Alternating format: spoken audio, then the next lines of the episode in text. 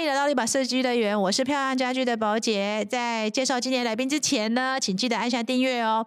哎，我们上一集啊，其实我们谈到了就是有关于住宅创新性的实践。那我们也听到来自于就是城市建筑师事务所建筑师陈礼玉，还有我们陈塘公司总监庄孝成，还有我们 Notion 线上训练营 and 雷蒙三十的主理人侯志勋，也就是雷蒙哈，他跟我们分享他们是怎么看待有关于住宅的创新性设计。那今天其实我们要讨论另外一个议题，就是有关于智慧型住宅。到底数位科技发展到现在，这些数位又怎么样影响我们的生活？又怎么样进入我们的住宅设计呢？哎，我们就来问一下雷蒙好了。蛮好奇，就是说，因为其实雷蒙有蛮有趣，是他当时其实是有找设计师的哦，但他最后决定自己施工哦。没有，不是我自己，我找统包啦。啊，自己我自己施工哇，我肯定不坐在这里了。对对对，可能都不知道，他没有办法扛四十公斤的水。就是变成是我基本上哦，没有，我其实我爸是做水电。对对对，对，所以其实呃，我们当时这样的原因是因为应该算是我需求非常非常明确，所以我当我已经知道我家大概有什么样的用途，有什么样的场景，我需要在我家发生了什么样的事情，我都已经列成一个好几页的 notion，就是不管是总体设计原则，然后各个空间的设计规划，全部都写好，然后去找各个设计公司后来就会发现说，其实我好像真的就需要那个你们刚刚讲那三张图。然后其他东西，我会希望我自己可以对到公版，因为我不想要在中间有一个人，可能他没有办法传达我要真的传达给师傅的东西，会有落差。我自己是很害怕沟通误差的，嗯，所以我后来才做艺人公司。我觉得各个开公司的人都是非常伟大，因为我自己曾经管理过十几个人，我就觉得哇，完蛋了，我都不用做事，我光管人我就要 K 笑了。对，就我对于沟通误差这件事情是很 care 的，所以我觉得如果我能够跟实际上在施工的师傅们直接对到，我我每天。透过我的 Notion 文档，或者我每天去现场的时候，直接在确认到底我的想要的东西做的状况怎么样，有什么样的问题，我可以第一时间知道，然后处理，而不是透过设计公司，然后变成一个转介的，然后可能师傅跟他讲的，可能师傅在脑袋想是百分之百，讲出来是百分之七十，好，设计师听完百分之七十进后，他脑袋处理变百分之四十，再转给我变百分之二十，我就完蛋了。嗯，就是哎，因为我们觉得我们家做的东西很不主流。嗯，所以我必须要很精准去确确认到哪一些东西是为什么我要这样做。举例来说，像我们家做智能居家，最重要的一件事情就是所有的插头都要有中性线。对，就是一般来说只有地线跟零线嘛，就火线跟零线这样。然后我们有加一个中性线，因为让它每个插座都可以保持有电的状态，可以联网。嗯，它目的是这样。然后这件事情如果设计师如果遗漏掉东西的话，我会超级难搞的，因为有些东西是底层的设计，如果这东西没有的话，后续是没有办法再增加的。对对对，所以后来我们才想说，因为其实我们找了很多设计公司，然后他们都不太懂智能家居的这些设计跟一些 mega，嗯，然后有网络跟弱电也不太懂，然后我就觉得说，那不如既然都是我自己对漏电厂商，我自己对地暖厂商，我们家有装地暖，然后我自己自己对油漆厂商，因为我们家油漆是用矿物漆这样，然后就觉得说，那设计师都不懂，我还找他监工，那不如我自己监工，对，所以所以所以后来，不过你还是有尊尊重设计师专业，你还是有。那个找设计师做设计，就就这这这这我不会的，这就是我会的地方我会弄，然后我不会的地方就基本上要请专业。所以当时我们就请了呃一些设计师，然后画图，然后都比较说，哎，谁的图面最完整、最详细、最复、最最最能够让我帮助我跟师傅沟通，嗯，我们就许他的这样。嗯，就是设计师提供三个最重要的图，啊，提蛮多的啦，平面图、立面图、剖面图、工程施施工图嘛，哈，对对对。但是我蛮好奇，说那最后你选定的设计师为什么选他？因为他的图，他的图真的是最详细啊。举例来说，像我们那个升降中岛那个柜体，如果真的走一个平面图，怎么他要怎么做，公司会踢笑的。哦所以，他其实就是真的是立面、剖面，然后不同角度全部都做。所以，我可以更好的跟师傅讲说，啊，为什么这个地方走，然后这个地方放五金，因为我要开门，我要抽屉，嗯嗯，然后我要地方可以放收纳。所以，其实我觉得就是到最后，他有一家的图给我的是最详细。所以选他的原因是什么？就是他嘛，然后就担心说，其实都每一家好像都不太懂你心目中的自对对对，就是如果去跟师傅沟通的话，可能会出现误差。那因为刚好我们又是居家工作者，所以一般来说，就是我们可能不会像上班族，就一天可能白天时间中被公司卡住，我们可以直接去现场，然后直接跟师傅谈。所以我们大概就是一个礼拜会去一两次，不就是设计师在搞的吗？对吧？所以我就觉得说，他自己自己自己自己自己搞自己搞。我们也是驻地，对对对对对对，所以我们就是一个礼拜去一两次。哎，但是我蛮好奇，就是说你在找，因为毕竟你不是像他们啊，他们手上好几个公班嘛，都配合很久嘛。我相信校城可能很多公班只要画一个可视化的这个图给他，SketchUp 不就懂了嘛？但是你公关是你自己重组的？哦，没有啦，我其实还是找那个设计公司帮我推荐的啦。哦，你还是找他推荐？对对对，只是就是他就不派不派人啦。哦，他不派人，对，就找他们找他们评。那有没有有没有一开始做的时候，那个师傅会跟你讲说，哎，这怎么可能呢？有啊，水电我觉得我们弄很久，因为因为 我们家算对智能家居比较特别的，然后他就是一直就是有他自己的，他一直坚持呢。对，有他自己的，我就说你就做，反正反正插头面板我弄，反正所有的插头跟开关都我弄，然后电电灯都我装，你就把线给我留好，其他都我弄就好了，就不用担心。就是如果没装好，灯亮不起来，开插插座坏了，我负责。嗯嗯嗯，对啊，他就没事了嘛。因为他他就是不想要负责，他就是觉得说哦，如果东西照你这样搞，如果出事了怎么办？我就说没关系，你就用好的时候我自己来测电，然后电都通的话，我自己后后面东西我都自己安装。哇，所以其实最难搞是因为水电，主要是因为你智能居家关系。对，主要就是因为他原本没有这个经验，所以他觉得说他装了这个东西拉这个线，或是呃没有做这件事情会不会不好？嗯嗯，会不会之后出事情？然后之后找他就是保护啊什么之类的，就说不用，如果这个测电测过了。然后哎，都是我要一百一啊，两百二啊，都走一样的东西啊。然后便利箱都有弄好，其其他都是我负责。我这样跟他讲。哦，所以其实那是因为你有能力啊，对啊。可是我觉得其实就是这是一个未来的趋势，就是当大家要慢慢的，就是有我就有点像澳洲化，就是我觉得每个人都要自己对自己的家里面有一点点的那个技能养成，嗯，就是不要就是什么事情都就是对，就是真的要专业的给专业的。但是有些东西比较通用性是，我觉得我是希望大家都会有一点 DIY 能力。哎，那我真的很好奇，像地暖啊，其实台湾也不算普及嘛，对不对？哦，那是因为我们去了北京之后体验过一次，觉得地暖必须，真的。但我要讲的是说，你像你一开始搞不好你设计公司都没有做过地暖的，然后你怎么面对公布？你那你怎么你自己找？然后所以我们自己找地暖厂商。对，那工程上你怎么会觉得？所以这个也是很麻烦的，就是我这里体验到设计师的苦，就是在不同的厂商进场的时候，那个衔接。好，因为水那个泥做师傅就会说啊，这不是要先上防水吗？你们这个要先先铺电缆吗？这样子，然后就两个吵到不行，然后我就在旁边他们吵架。这可能要请你们这个专业的，就是不同的，因为听有人可能会找自己的地暖厂商进去，那跟你的泥做师傅配合的时候，这时候那怎么办？我就只能当一个和事佬。好，你只能当合适啊，但是你不知道正确工过程当中有磨合上面的问题。对譬如说他刚刚讲的那个地暖跟泥做，到底是要先做防水，还是要先做什么嘛？就这个一定是地暖厂商为主，可是他们还是会吵架。嗯，衔接面还是消费？其实衔接面应该还是呃，通常我们我们在处理这样的事情的时候，我们就是讲制成嘛。对，我们我们制成呃，应该是说我们在对公班图说，或者是。对业主图说，我们都会发现一个状态，就是他在当下听你说这些事情的时候，他是在什么样的状态？因为我觉得人都是一样，包含业主一样。你跟他谈图的时候，譬如说你约在他家，跟约在咖啡厅，跟约在你公司，结果都会是不一样的。嗯，其实我觉得，我觉得这个东西就是我们又回归到人人这个问题，人因嘛，哦，就是就刚才我如同刚才前面讲的，师傅拿到你的图，他会回去写估价单吗？嗯，基本上是不会，所以我们大部分给他的是一个参数，就是说你既往做过的的内容，好，呃，不，我我随便举例，比如说平顶、天花板、按架，还是脚料，还是什么脚料又有分防火、耐耐燃什么的，这些参数其实是在应该是说在执行者执行段这边是非常清楚这些架构，然后在既往他我们所材料分析做出来的的分析里面，其实这些。哦，产生这样子一平或者是一一一米平方或者什么，它是多少钱？然后呢，我们再给他一个一个一个这样的架构，说哦，你你其实上你你这边哪边有变化的时候，他们再去做。那你刚才讲到制程也是一样，我们今天为什么要做这件事情？就是其实所有的事情都一样，为什么用？我常常听到就是很多大家不管是业主或者是厂商或者是设计师。都很喜欢用口头做事情，其实这个在我们公司里面是不允许的。也就是你今天一个插座要在哪里，你今天这个地方要做什么，我们习惯给工班或给业主看到的都是画面，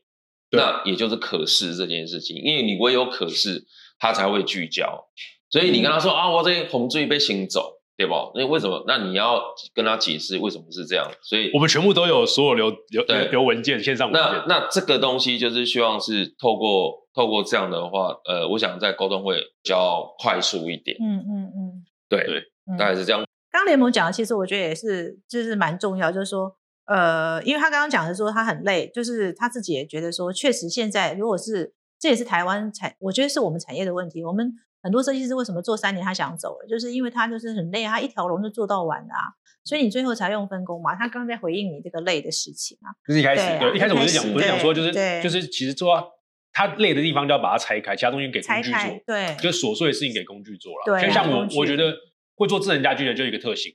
就懒。嗯，就我们就是一个懒人，坦白说就是这样，嗯就是基本上我会想要让我的时间都做我自己开心的事情，然后像什么打扫啊，然后开灯关灯啊，东西不要带啊，全部都是给机器做了。所以我们家曾经出现一个比较好笑的状况，就是我们两个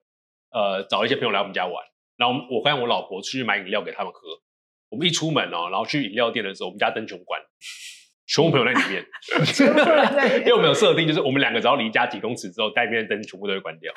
哦，我想起来我刚才要讲什么。然后我就很惊讶。你们刚才想说，呃，选择设计公司或者是选择图面，是说它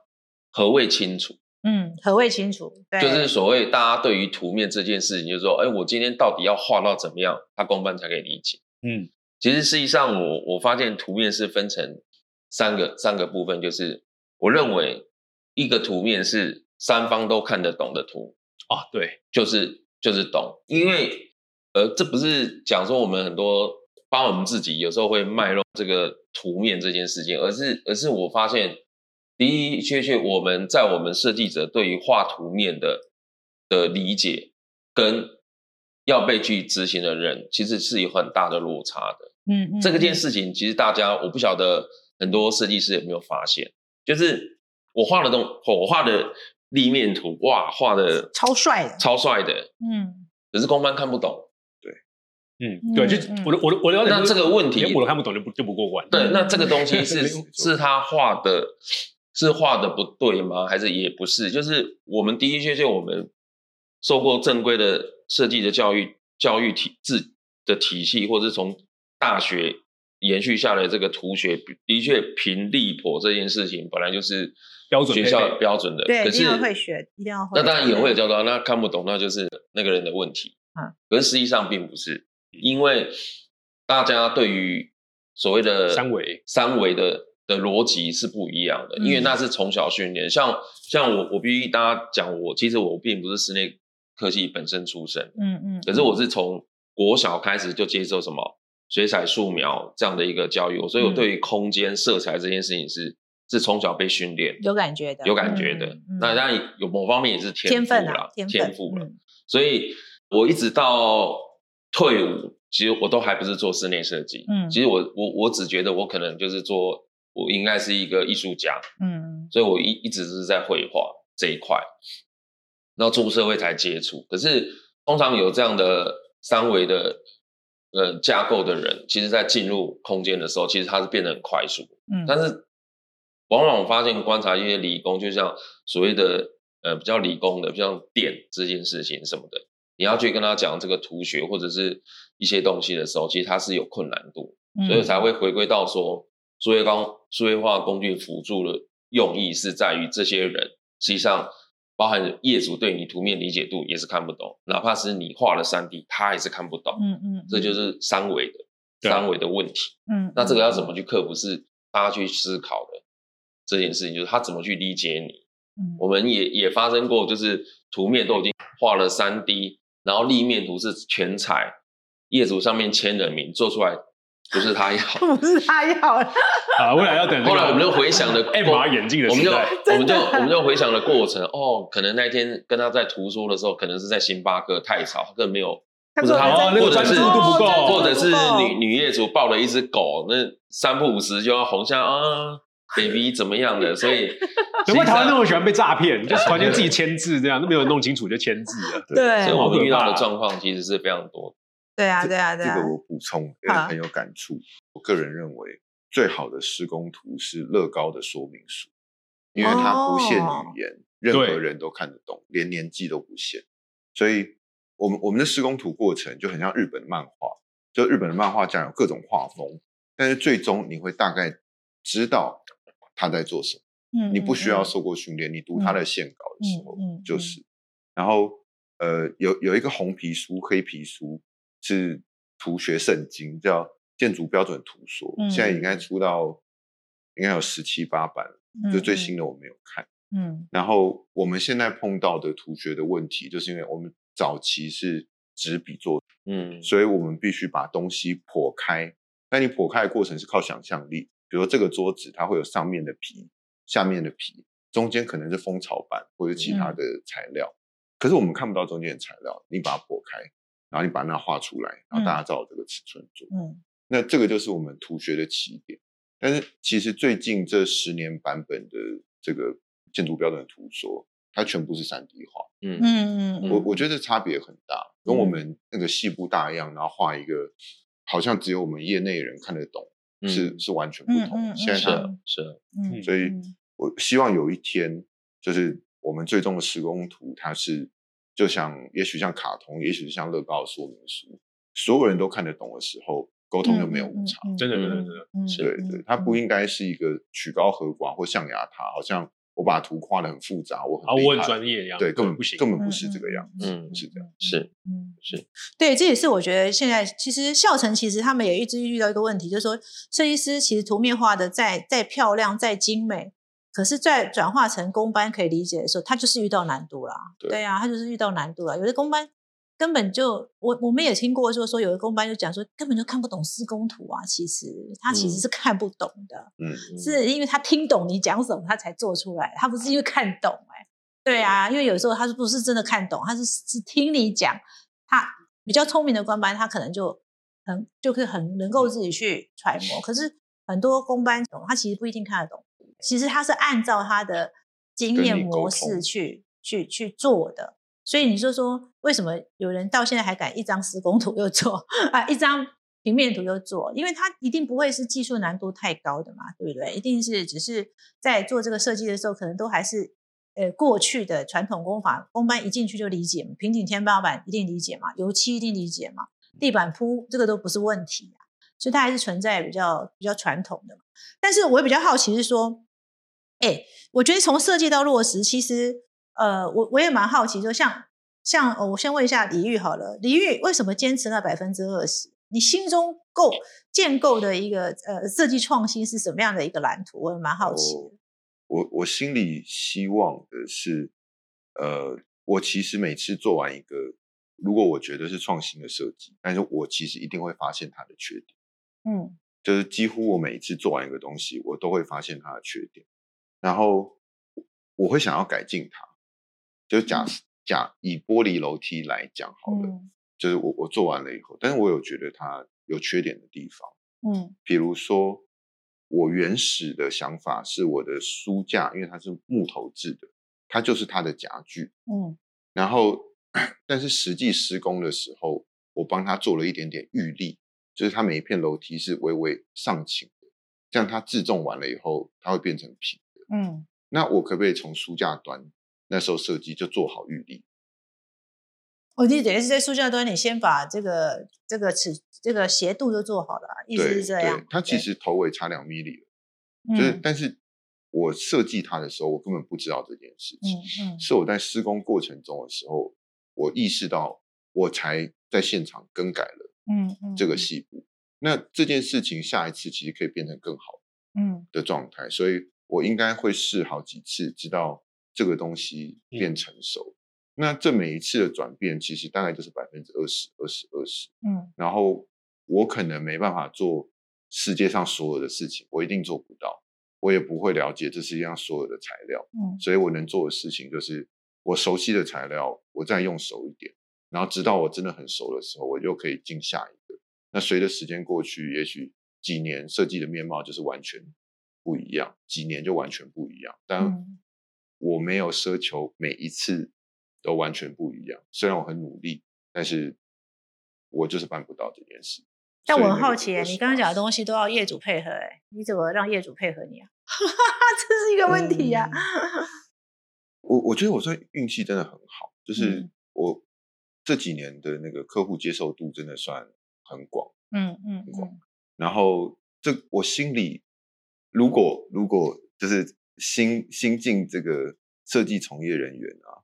就这一行真的太苦，就是你一定会碰到所有人，你觉得你碰到的苦，其实业内的人一定都有碰到，只是大家没有讲。嗯。被倒债的，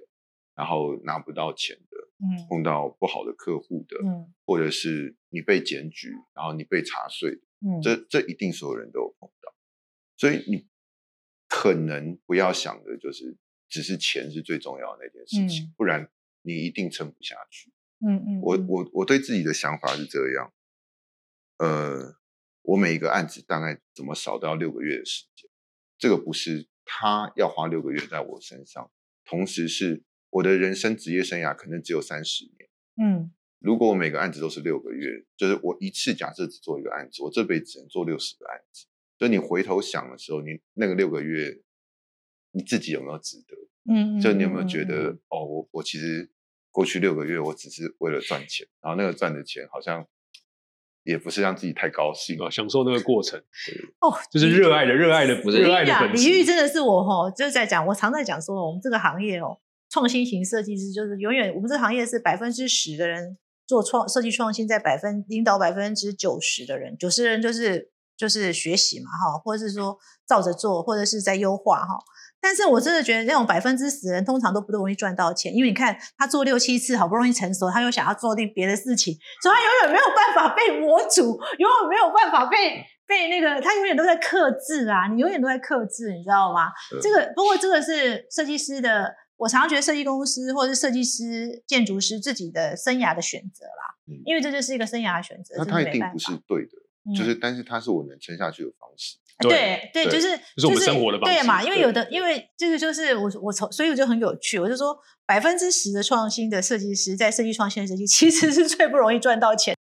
这个获利的这件事情要稍微的摆在旁边，不然真很难做。因为你跟着主流走是最安全的，就是为什么大家读书考大学对是一样，对它不一定是你最舒服的生活，但是它是最安全的一条路。因为因为他他的个他因为李玉的个性本来就是创新型的，所以他其实做到哈，他第一次不成，第一次可能有还是要改修改，修改到后来他不会再做了，因为他想要再做别的。而而且对玻璃楼梯其实 第一次尝试是十年前，好，那个时候我们我是用铁件做一个 mark up，然后啊单选臂，然后那个只有十公分的支撑力，结果到现场了以后，那个新巨蛋一钻是轻隔间，嗯哇塞！那时候我自己经验也菜，就在做这样设计的时候，没有先去啊了解它现场嗯，材料，对，那那这个东西那就是一次失败，那只是我十年后我我再做一次，对啊，就是李玉的李玉几岁创新型，呃，我三九，今年三九39岁，对，那个我今年五十哈，我觉得，可以用一个前辈的姿态讲一下我觉得其实我也是一个很感性的人哦。刚才我刚才看到这个从设计最后落实，在那过程中笃定，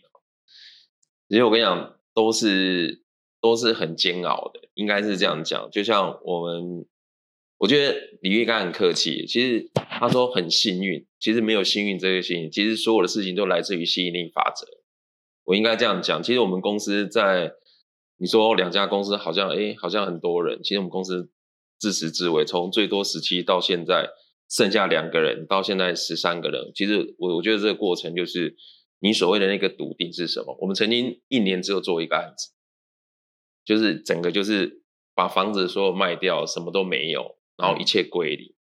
然后你你把所有的媒体都排除在外，然后就想说，哎，案子从头从哪里开始来？因为宝姐很理解对我那时候是怎么发展。嗯嗯我们公司最多的时候是很吓人的，直到最后只剩两个人，就是我跟另外一位跟我最久的人，然后我们重新开始，然后我们就想说，哎，如果有什么样的案子是可以不用透过广告这件事情可以来，嗯。那我们就我就好，我我那时候的想法就是，我们就从做一个案子开始，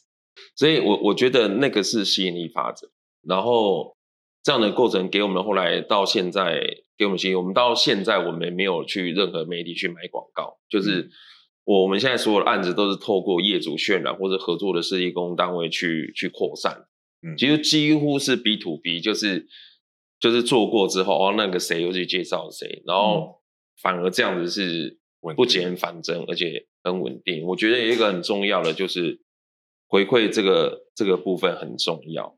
大概是这样。嗯，对，所以其实坚持还是蛮重要，所以李玉还是会继续去吸引那个喜欢特殊 的业主。对啊，其实这就是吸引力法则，它它。因为现在这么多元，他本来就会吸引某某些某些喜欢你这样风格的人来啊。对，你的个人风格才是你的最大价值。是啊，是啊，是。如果我没有死在这个战场上的话，不会，不会，不会，不会，你会持续创新，只是会赚比较少。不会啦，不会。对对对，因为他他他的那个，因为他确实是，我觉得本来就是产业就是这样啊，就是需要有那百分之十的领导创新啊，不然的话，你都是大家如果都只在讲。获利的话，其实这个产业也不会进步啊。我觉得这个设计产业就是很特别嘛，就是它没有注重。我就常最喜欢讲说，哎，只讲设计不讲产值，它很难变成产业嘛，因为产值太低了嘛，对不对？如果每个都要克制的话，啊，可是如果只讲产值不讲设计的话，其实我们这产业很难进步。对你始终在维持一个停滞的状态嘛，你没有办法。再往前走嘛，我觉得这个是这个产业确实是蛮特殊的部分啊。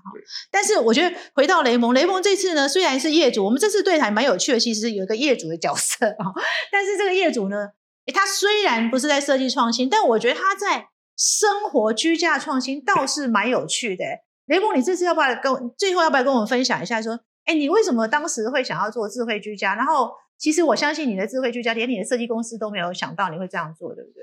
你们智慧到什么程度？智慧什么程度？我可以讲一个比较特别，就是我觉得我们家一个很棒的，就是呃，起床的时候就是没有闹钟，没有闹钟，就是他会就窗帘会自己打开，然后自己放全家的音响，这样，所以它是一个声音，就是可以钢琴音乐啊，然后白噪音起来，然后加窗帘会自己打开，阳光洒进来，然后这个东西其实它是大家觉得说啊时间设定嘛，就是我可以设定早上七点啊，我们七点起床，然后就窗帘打开，然后放音乐，然后我觉得这件事情不是一个真正的智慧。因为你还是死在一个标准化叫七点，嗯，那我觉得真正的智慧其实是他要看你明天的行程是什么，所以我们家的自动化是可以，就是可以抓到我的 Google 日历，可是我是可以抓到你的 Google 日历。假设我今天我今天来跟你们对谈嘛，我早上九点约在这里，就假设我大概可能七呃六点半要起床，那可能就会六点它就会启动这个自动化，那我明天没有任何的对谈，我就是睡到十点就爽，那我就可以九点它再自动启动这个都自动化。他就会根据我明天日日历的第一个日程决定我早上起床的时间，所以它已已经有导入 AI 了，这样。没有导入 AI，它其实就是一个就是自动化机制，嗯，对对对，所以就是它去串到不同的工具做第三方整合的自动化，就是让我的 HomeKit 用我的 Google 日历去 combine 这样，对，所以这不算没有到 AI，因为我觉得现在 AI 其实分几个东西啊，就是 AI 是一个可以透过大量资料训练然后做出判断，在 AI 之前一个很重要的其实是 API。就是我怎么样，对不对？我怎么让我的已有的工作模式跟工具可以互相自动化整合？我觉得这个是我们现在已经可以做到了哦。就是我觉得这件事情是，呃，我更认为智能家居更重要的一件事情，就是它会自适应的配合我们家的行为模式去做出调整跟改善。嗯嗯，可是你就要去设定它。所以，所以我们家当时一个设定的点，就是因为我跟我老婆都是在家工作者。嗯，我认为家不是一个。睡觉、洗澡的地方，是一个可以工作、可以生活、可以享受各种生活体验的地方。嗯，所以我们花最多钱的，就是厨房跟工作室。嗯，对吧？因为我觉得，呃，我们除了睡觉，可能就睡六到八小时。嗯，那其他醒着的时间不是在吃，就在工作，对吧？所以就是我们在厨房跟工作室这上面花了很多的心思。嗯，就是怎么样让它可以很多元的空间。所以举例，刚开始有讲到，就是。我们朋友来我们家的时候都觉得，哎，明明就二十平，为什么会这么大？因为我们我觉得一个小平数的空间最重要的就三个元素，就你怎么让它有设计感。这个就是不小心关公面前耍大刀，我觉得就三个点：第一个叫灯光，第一个叫绿植，第三个叫设计师家具。嗯，好，那我不是穷人。所以设计师家具直接砍掉，对不对？对你那个设计师家具多贵啊！好，再第二个，第二个绿植，绿植这件事情，绿植就绿色植物哦，绿色植物对，就活的绿色植物。我们常会出国一个月，也要砍掉，对，经常会死，对，就没有浇水它就死了。对，所以用快根呢，贵，耐旱性植物啊。所以，我们家唯一能够选的最靠谱的方案就是灯灯光。对，所以就会变成是我们家全部都是 R B R G B 的智慧灯光。那这件事情就变成是，它在不同的场所，明明就是很小平数的空间，但是我透过灯光的变化、情境的转换，他就觉得说，哎、好像老在不同的地方，所以嗯。我们两个平常在家自己吃饭的时候，可能就打四千五百 K 嘛，就暖嗯暖色光这样。嗯。然后如果朋友来的话，我就把它变成紫色跟蓝色的分掉，它就变成一个嗯酒吧。嗯然后如果大家打电动的时候，它可以直接跟着我荧幕的画面去做色彩的变换，所以我们家客厅是不能看鬼片的，不能看鬼片的会，吓死，他会哭，他会想到很可怕的，因为他就是如果一个鬼这样突然间抓你一下，红色的爪子，我们家的整个客厅会唰 这样刷一下红，色的真的啊，真的真的它有那个看鬼片。sensor，对，它会侦测到电视的画面，然后如果右边是火焰的话，我这边全部都亮红红光，然后这边如果是下雨的话，打雷就啪就变白色哇塞，。真的可以做到这种程度，你这也太智慧了。因为我家全部都是那个投影那个轨道灯，就轨道灯可以直接设定位置，好然后这个灯泡是跟电脑电视画面去做联动的所以电视画面只要出现什么，这边就是什么。所以我们看的《鬼灭之刃》看的超过瘾，哈因为《鬼灭之刃》这动画你走蛮快，那我们家这个画面就嗖嗖嗖这样换，哇，那你看科幻片也是啊，所以就是很多的朋友来我们家看电影之后就不想去电影院，嗯，对我们只是差荧幕不够大，现在六十五寸，之后可以换成七十五到八十。五，对，就会变成是我觉得灯光是一个我们一般人我觉得最好下手的一个东西，就是可以让你的小平数有很多不同的氛围。我觉得你的智慧家居已经不是自动窗帘打开，自动冷那个冷气会打开，对就分两个一个就是机器人可以自己动对作这种，一个就是懒人，一个就是情情情境情境吧。我觉得这两件事情才是智能家居的真实体现。但是呃，大部分的现在台湾在讲智能家居、智慧家庭的，都会讲说啊，语音控制。就啊我们家也很少用语音控制，因为你都设定好了，你其实到哪它就知道有人，它就开灯；离开哪它就知道没有人，要关灯。我觉得能不动手就不动手，这是第一点。啊最重要的是能不动口就不动口。嗯，我觉得就是你已经做到不动口了，对，你我们家可以做到不动口，我们基本上不动口的。哦，对我感觉你的智能家居可以开始发展出来，再对卖给设计师。可是我觉得这个未来会慢慢的 越来越开，因为像嗯像苹果也有在就是在推全世界那个 Matter 嘛，就是我可以不只是让呃苹果认证产品可以用到 HomeKit，我可以用嗯小米的啊，用 Google 你可以混嗯嗯都可以连接进来。现在全世界正在往这个方向，就是大公司巨头们正在自己在在整合中，在整合巨头在整合中，对对对对巨头在整合。所以其实，哎，雷蒙的创新是放，他真的是，就是我是比较实用性，就我对于设计这件事情没有。可是我觉得也是因为你在家工作，还有你本身就你做的就是属于数位这一块嘛，哈，对对对对对嘛？如果是做设计师，在家里做这个，即便是那个在家里工作，可能也没办法发展到他这么这么智慧型。对，我们就想要让就是东西大部分都让机器自动判断，然后我就做好我自己的创作工作，我就会比较多的专注力。我觉得现在这个世界上，大家太容易因为一些其他事情分心，就你有没有发现，我今天穿的跟礼拜天是一模一样，礼拜。有哎，我有发对，现，因为我的衣服就是是这几套。哎，对对对，我就我我就我不喜欢挑衣服的人，一样的啊裤子三件，然后一样的黑 T 恤十件，然后每天都是拿一样。就是我要降低我的那个判断的认知，决决策决策成本。对你，可是因为你是你你，因为如果你要学他们啦，他们都是全这全部都黑的啊，永远都黑的就好了。对对对，因为工地脏了就看不出 对来。对对，永远都是黑的。哦，因为我比较少黑的衣服，我我就是这这对几套买对对对，很多件我。们设计师跟建筑师最方便的一件事情，就永远都是黑的就好了。反正你只要黑色衣服、黑色上衣、黑色西装、黑色裤子，就可以解决所有事情了哦。对这个是好像我哦今，天没有穿黑的，哎 对，对，今天来对谈还好还好还好，笑成还好你没有，对啊没有，我昨天我经跳脱了，你已经在另外一个高度上。没有没有没有没有对，其实我工作的时候也都是穿黑的，嗯如果观察到。嗯可是就是，我觉得今天反而是一个比较轻松的。嗯然后我很好笑，我昨天我跟我太太去去逛办公室，我就说，哎，我明天我们要一个谈哦。然后我太太就突然说，你不要再穿黑的好吗？对啊，你们设计师为什么都喜欢穿黑的？你看我今天多配合你们，我穿黑的。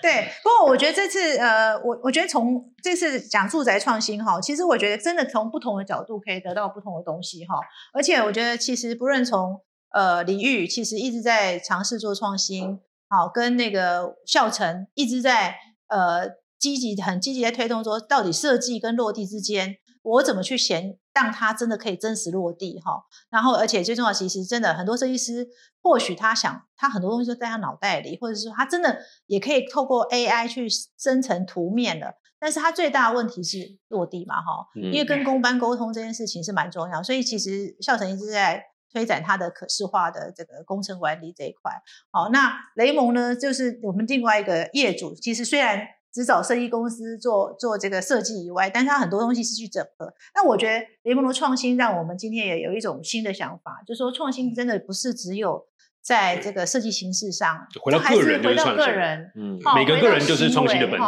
对对对回到行为，而且你看它的智慧家居，其实也跟别人真的不太一样哈，它已经可以做到非常多呃机能的需求跟情境的控制，它都可以做到了哦。我我。这个真的是那个客户听完这个，都要找他做智能家居。我们之前拍了一次影片，用联盟那个，对，随着画面会，对我我先讲这个是天才，我们做不成我们已经自录了哦不会不会，等一下你可以 我们我们之前 有很，我们拍了一次影片之后，之后就很多那个设计公司跟智能家居厂商一直密我们，说什么客户一直就是指定，可是我们这个东西不太，就是希望我们可以去帮忙之类的。好好嗯我们俩说我们现在本业有点太忙了，我们不太能当顾问。好好对对好，对对对，其实真的这个也是蛮有趣，这这是另外一种业主自行创新。这这非不过常厉害不。过还是回到就是说，我们讲住宅创新的时候，我们还是希望说，呃，设计师多去从呃人的行为模式跟未来性去考虑这件事情，而不是单纯只停留在呃工艺的表现或材质的表现。好的好的设计师这真的是这样一个智商师，真的就是会把他们没有发现的需求慢慢的挖出来，然后变成一个可落实的方案。对啊，对啊，所以这是我们希望能够讨论的住宅创新。那今天非常谢谢三位来跟我们做这样的对谈，谢谢。谢谢，谢谢谢谢。等等，宝姐还有话要说。听到今天精彩的采访啊，这些内容都在我们一月发的《爱思社圈季刊》。一月爱思社圈季刊这一次呢是以住宅为主题哦，所以我们推出了二零二四的住宅特辑。那当然，住宅特辑一定要分析我们未来住宅的趋势。当然，我们也有针对呃现在很热门的，也是未来整个工作的趋势，就是直住一体。还有我们设计师最关心的建材怎么用啊，还有一些创新的手法都在里面呈现。别忘了这一期的内容也是非常精彩哦。季刊在博客来就买得到哦，成品也买得到哦。当然，更欢迎大家直接订阅，一年四期都有不同的主题。一月推出的就是二零二四住宅特辑，千万别错过。